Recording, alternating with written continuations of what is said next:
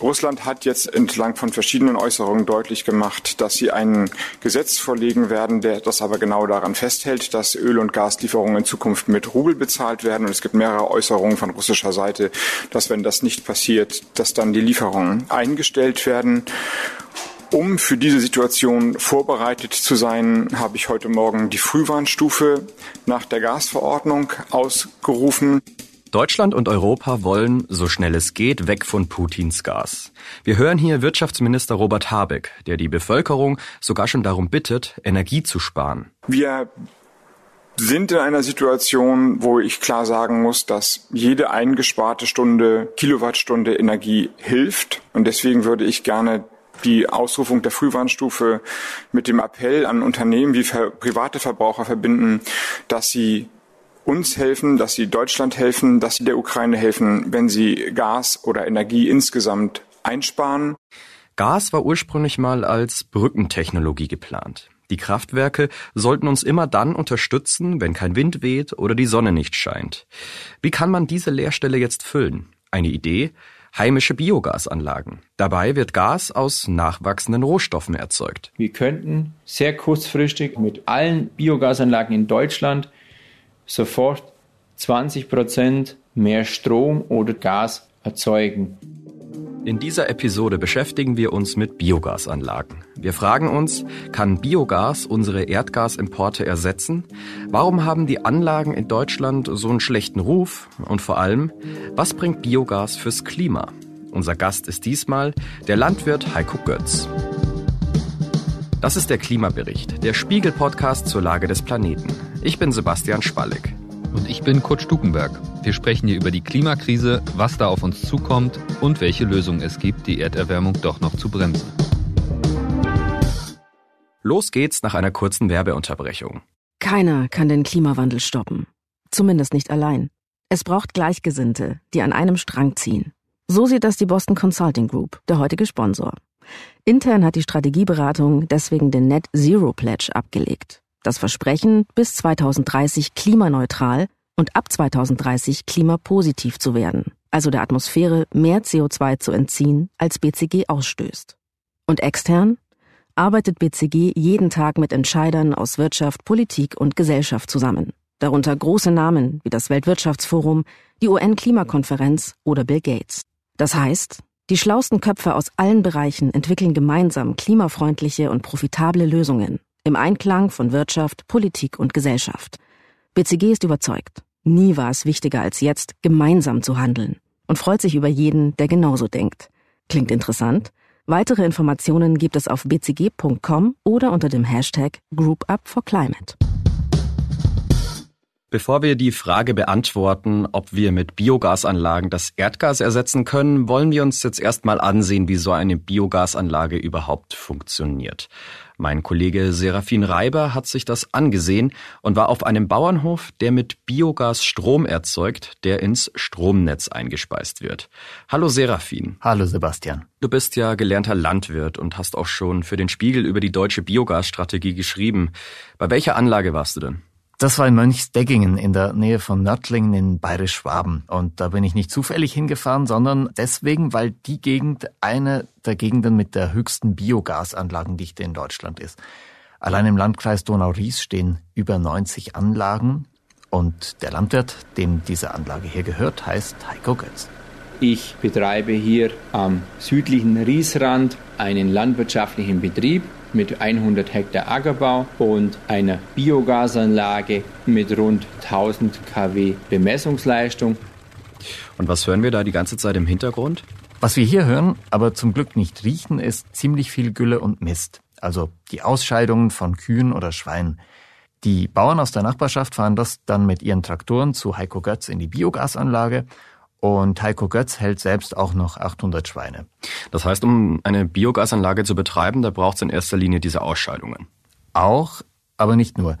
Zwar haben Gülle und Mist sehr viele Nährstoffe, Nährstoffe, die eine Biogasanlage braucht, denn wie wir Menschen können auch Kühe und Schweine nicht alles verwerten, was sie fressen.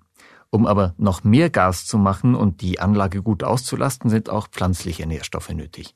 Wir sind jetzt hier gerade im Hofbereich der Biogasanlage. Hier sind die Lagerstätten. von unseren Navaros, also die sogenannten Silos. In den Silos lagern wir diese Grassilage von den Wiesen, obendrauf noch ein gewisser Anteil an Silomais. Das ist der erste große Energiespeicher einer Biogasanlage. Die Biogasanlage von Heiko Götz braucht nämlich auch Getreide, Mais und Gras, die extra für die Anlage angebaut werden. Götz spricht davon Navaros, also nachwachsenden Rohstoffen. Ja, davon werden viele schon mal gehört haben, dass auch Mais und Getreide in diese Anlage wandern. Wie sieht's denn dort aus? Also wie kann man sich diese Anlage vorstellen? Die ist ziemlich auffällig. Von weitem erkennt man schon die Kuppeln der Gärbehälter, die ein bisschen so aussehen wie diese großen Buzzerknöpfe aus Castingshows. Und diese Kuppeln speichern das Gas, das sich in den Gärbehältern bildet. Und wie läuft das dann ab? Also wird der Mist und das Futter einfach in die Anlage gekippt und dort wird es gegärt und wird zu Biogas? Ja, tatsächlich so ungefähr. Gehen wir mal die Schritte durch. Die Rohstoffe werden zunächst schaufelweise mit einem Teleskoplader, also so einer großen Maschine mit ausfahrbarem Arm, in einen Trug geworfen. So, jetzt haben wir ja 12 Uhr, die Fütterung läuft jetzt mittlerweile. Die ganze Fütterungseinheit schiebt jetzt über die Schnecke immer portionsweise der Mühle ca. 100 Kilo Navaros zu. Diese 100 Kilo werden dann mit und dann über ein kompliziertes Röhrensystem weiter transportiert und kommt dann in den Gärbehälter. Und was spielt sich in diesen Gärbehälter dann ab? Ja, da gärt es vor sich Hier, hin. wenn wir natürlich jetzt, es blubbert, es blubbert massiv. Das Blubbern an sich, diese Blasen, was hier hochsteigen, ist Biogas. Reines Biogas.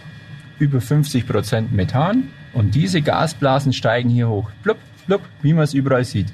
Nehmen wir heute eine sogenannte Käsepackung vom Supermarkt, die wo eingeschweißt ist, legen die drei Tage auf die Heizung, dann fängt der ganze Käse an sich an, langsam warm zu werden und sich zu zersetzen. Ist ja immer eine Biologie dabei und die ganze Verpackung bläst sich auf wie ein Luftballon. Das ist nichts anderes. Und hier sehen wir, wie die Gasblasen aufsteigen.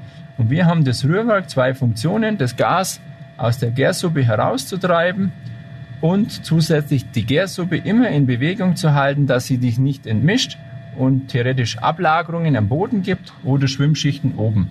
Wie würde das da drin riechen, wenn wir das riechen könnten? Das riecht einfach nach Gärrest, nach, nach Gülle. Für mich jetzt als Betreiber einer Biogasanlage ist das wahrscheinlich schlecht zu beschreiben. Ich sage jetzt einmal, es riecht halt einfach, ich sage immer, wie verfaulte Eier oder so, aber es stinkt einfach. So eine Biogasanlage muss man sich also vorstellen wie den Magen einer Kuh. Auch die hat ja mehrere Mägen und in diesen Mägen verdaut sie ihr Futter. Und jeder von diesen Kuppeln der Biogasanlage ist sozusagen ein Magen in der Anlage und in jedem dieser Mägen laufen dann Gärprozesse ab. Alles klar. Er sagte gerade, Methan steigt hoch.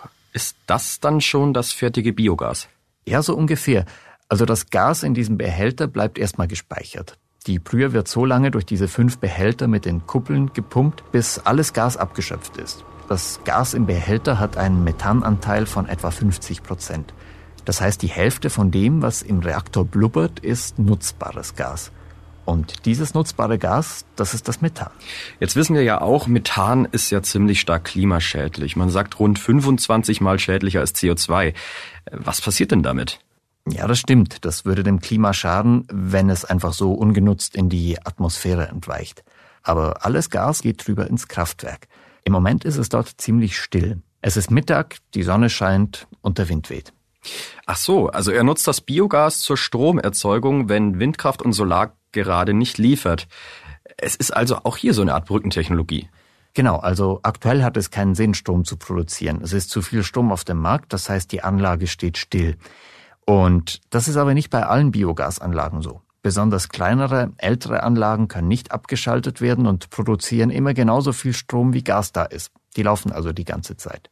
Jetzt gehen wir hier rein ins Kraftwerk sehen hier erstmal einen großen Schaltkasten mit einem Monitor. Wir erzeugen momentan gute 1000 kW pro Stunde, haben aber mittlerweile 2658 kW installiert, um eben morgens viel Strom zu erzeugen, wenn er benötigt wird, und abends viel Strom zu erzeugen. Und so wie jetzt, wir hören es, dass die Maschine steht. Ich öffne kurz die Tür zum Motorraum. Hier sehen wir einen Gehörschutz, das heißt, wenn die läuft, wird es hier drin ganz schön laut. Genau. Hier haben wir sogenannten einen Gasmotor der Firma Jembacher. Diese ist ein 20-Zylinder-Motor mit 1500 kW elektrischer Leistung, um eben punktuell morgens und abends viel und schnell elektrischen Strom, wenn er benötigt wird, zu erzeugen. Und so wie jetzt in Wartestellung, Mittagszeit, weil die Sonne scheint, zu ruhen lassen. Wir vermarkten unseren Strom über sogenannte Stromhändler an der Börse. Also die Motoren werden nicht von uns gestartet und von uns abgestellt, sondern das geht über eine Fernzentrale. Die lassen die Motoren laufen, wenn der Strom im Netz benötigt wird. Das ist also jetzt die letzte Stufe. Er verkauft seinen Strom an der Börse. Und was passiert dann eigentlich mit dem ganzen restlichen Material in den Gärbehältern, von dem du mir eben erzählt hast? Also wird das einfach alles weggeworfen? Also die Reste enthalten immer noch viel Nährstoffe, aber eben kein klimaschädliches Methan mehr. Das ist ja im Kraftwerk eben zu Strom geworden. Diese Düngereste werden dann flüssig oder fest auf die Felder gefahren, wo sie dann die neuen Pflanzen düngen. Hi Kurt, jetzt wo wir wissen, wie eine solche Anlage funktioniert, möchte ich mit dir da mal drüber sprechen. Ich kann mich selbst noch erinnern, in den 2000er Jahren, da kam es zu einem regelrechten Biogasboom. Sehr viele Bauern haben sich Biogasanlagen angeschafft. Wie kam es dazu? Es gab einfach ordentlich was zu verdienen. So einfach ist das ja manchmal. Also ein wichtiger Faktor oder vielleicht auch der wichtigste war damals das EEG das sogenannte Erneuerbare Energiengesetz, das die rot-grüne Bundesregierung damals eingeführt hat. Und neben Wind und Sonne wurden da auch Biogasanlagen erstmals so richtig groß gefördert.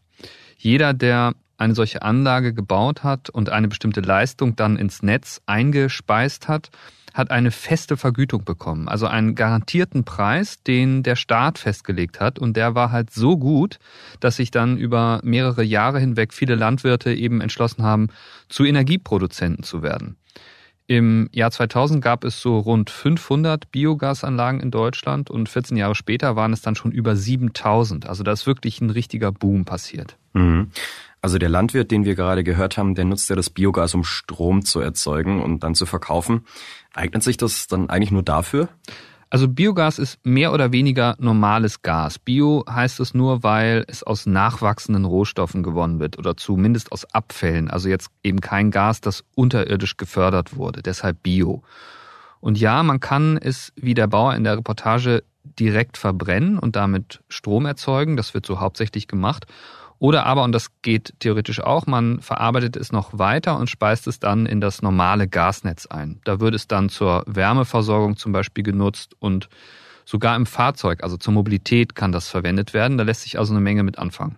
Und was ist jetzt der Anteil der Biomasse in Deutschland? Also wie viel fließt zum Beispiel jetzt in den Strommix mit ein? Das ist erstaunlich viel. Das denkt man vielleicht erstmal gar nicht, aber Biomasse insgesamt, also das ist jetzt mehr als das reine Biogas, hat 2021 so viel zur Stromerzeugung beigetragen wie die Solaranlagen, nämlich rund 50 Milliarden Kilowattstunden. Also das ist schon eine richtige Leistung. Wir haben ja gerade schon die Herstellung des Gases mitbekommen, wie das läuft. Aber eine Frage, die für unseren Podcast wahrscheinlich mit am wichtigsten ist, ist die Herstellung davon jetzt dann auch wirklich klimaneutral? Das kommt jetzt sehr darauf an. Wenn wir von Biomasse sprechen, meinen wir ja alles von Raps bis hin zu Holz aus dem Fichtenwald zum Beispiel, also deutlich mehr als das Biogas, worüber wir vorhin ja gesprochen haben. Und selbst wenn wir erstmal nur beim Biogas bleiben, ist hier vor allem die Frage, wie die Rohstoffe gewonnen wurden, die dann oben reinkommen. Also nehmen wir mal an, eine Biogasanlage verwendet Reststoffe, also Abfälle, Unverwertbares aus der landwirtschaftlichen Produktion und so weiter. Das war ja bei dem Bauernhof, auf dem Seraphin war zum Beispiel der Mist und die Gülle. Dann ist die Klimabilanz einer Kilowattstunde Strom aus dieser Anlage eher besser, als wenn ich extra, sagen wir, Mais anbaue, nur um ihn in die Biogasanlage zu geben. Hintergrund sind die Emissionen beim Anbau von Mais dann zum Beispiel. Also Stickstoffdünger, der beim Anbau des Mais zum Einsatz kommt, führt zu klimaschädlichen Emissionen. Das muss ich da halt mit berücksichtigen. Und ich habe einen ziemlich großen Flächenverbrauch, wenn ich die Rohstoffe erst anbauen muss, extra, um sie dann in die Biogasanlage geben zu können. Heißt, da kommt es wirklich, wie gesagt, drauf an, welche Rohstoffe dann am Ende in der Anlage landen. Aber wie kam das? Also warum müssen die Bauern gesunden Mais verwerten und können nicht einfach mehrheitlich auf Abfälle zurückgreifen und nur die verfeuern?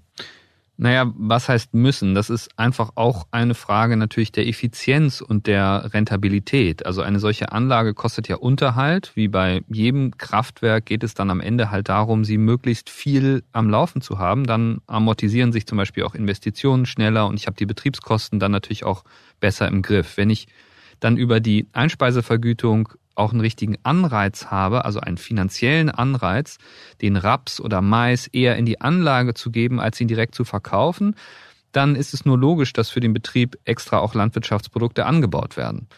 Aber das ist natürlich auch ethisch so die Frage, sollte man das? Ist das okay, Lebensmittel da zu verballern für die Stromproduktion? Das sind Debatten, die sind ja alle auch schon mal geführt worden. Mhm. Jetzt haben wir infolge des Überfalls auf die Ukraine durch Russland ja auch wieder steigende Preise bei bestimmten Lebensmitteln. Da geht jetzt also eine Diskussion wieder von vorne los und man fragt sich da dann natürlich umso mehr, ob das in Ordnung ist. Also Produkte, die man zur Ernährung gebrauchen kann, dann in eine Biogasanlage zum Beispiel zu geben. Deutschland will sich eben aber auch unabhängig machen von Gasimporten, auch wenn man sich dabei mit Staaten wie Russland oder Katar einlässt. Auch der Import von US-amerikanischem Gas ist aufwendig und nicht gerade klimaschonend. Jetzt ist die Frage, können wir mit dem Biogas unsere Erdgasimporte ersetzen? Der Landwirt, bei dem Serafin war, war da zumindest ziemlich zuversichtlich. Wir könnten sehr kurzfristig mit allen Biogasanlagen in Deutschland sofort 20 Prozent mehr Strom oder Gas erzeugen. Also zumindest lohnt auch ein Blick zum Beispiel nach Dänemark rüber, weil dort kann man sehen, was grundsätzlich möglich ist. Die haben momentan einen Anteil von 25 Prozent Biogas in ihrem Netz. Wir haben gerade mal ein Prozent.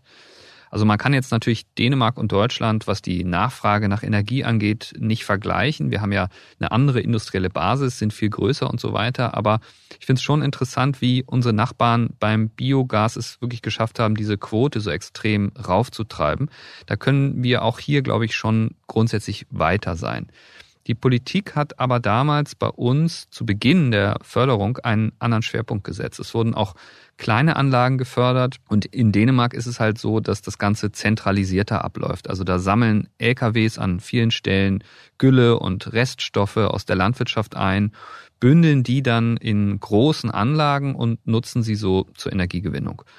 Was bei uns jetzt vor allem fehlen würde erstmal, ist auch einfach die Infrastruktur. Also um das Gas dann in großem Maßstab in das Netz einspeisen zu können, wenn wir solche Quoten jetzt anstreben würden, wie sie halt in Dänemark schon der Fall sind. Mhm. Also so einfach ist es bei uns jetzt nicht. Was würdest du sagen, wie wichtig sind denn solche Biogasanlagen für die Zukunft? Im Moment dreht sich ja wirklich viel seit Beginn des Krieges. Also jetzt steigt natürlich die Nachfrage nach allem, was nicht konventionelles Gas aus Russland ist, enorm. Und es ist erstmal egal eigentlich für welchen Anwendungsfall. Also es gibt insgesamt eine riesen Nachfrage nach Diversifizierung. Insofern wird die Bedeutung von Biomasse zur Energiegewinnung eher zu als abnehmen, wäre jetzt meine Prognose.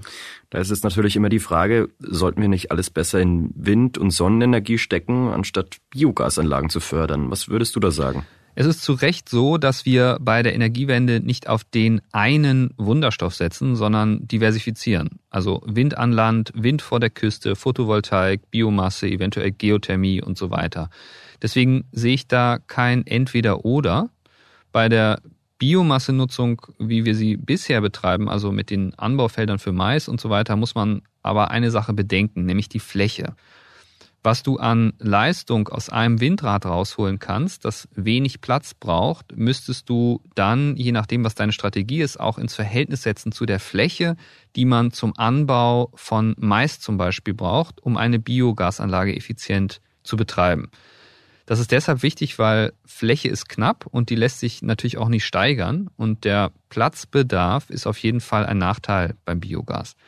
Aber wie gesagt, nicht entweder oder, sondern wir müssen uns bei der Energieerzeugung möglichst breit aufstellen. Zu Beginn der Folge haben wir uns also gefragt, was bringen Biogasanlagen für das Klima? Die Antwort, Es ist ein zweischneidiges Schwert. Zum einen ist es eine nachhaltige Methode, um Gas herzustellen, wenn man auf die Rohstoffe der Landwirtschaft setzt und etwa Gülle und Mist verfeuert. Auf der anderen wird dafür auch Mais und Getreide angebaut, häufig mit klimaschädlichen Stickstoffdünger.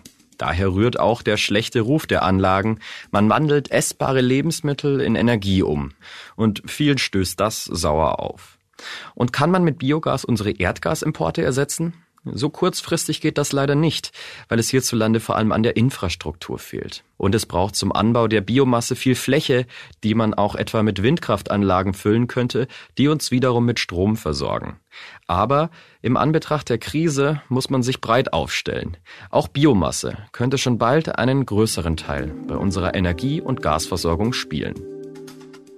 Das war der Klimabericht, der Spiegel-Podcast zur Lage des Planeten. Die nächste Folge gibt es am kommenden Dienstag auf spiegel.de, Spotify, bei Apple Podcasts und in allen üblichen Podcast-Apps. Bei Anregungen oder Themenvorschlägen schreiben Sie uns gerne eine Mail an klimabericht.spiegel.de. Moderiert wurde diese Sendung von Kurt Stukenberg und mir, Sebastian Spalleck. Bei der Produktion wurden wir unterstützt von Serafin Reiber und Ole Reismann. Produktion und Musik übernahm Philipp Fackler. Die Boston Consulting Group, der heutige Sponsor, ist überzeugt. Der Klimawandel ist eine der größten Herausforderungen unserer Zeit. Und trotzdem kann man ihn aufhalten, wenn wir als Gruppe denken und agieren. Deswegen arbeitet BCG jeden Tag daran, sich selbst, die Welt und Wirtschaft klimaneutral zu machen. Mit dem Net Zero Pledge. Und indem sie die schlausten Köpfe aus Unternehmen, NGOs und Regierungen zusammenbringt. Ihr wollt mehr wissen oder mitmachen? Alle Informationen gibt es auf bcg.com oder unter dem Hashtag Group Up for Climate.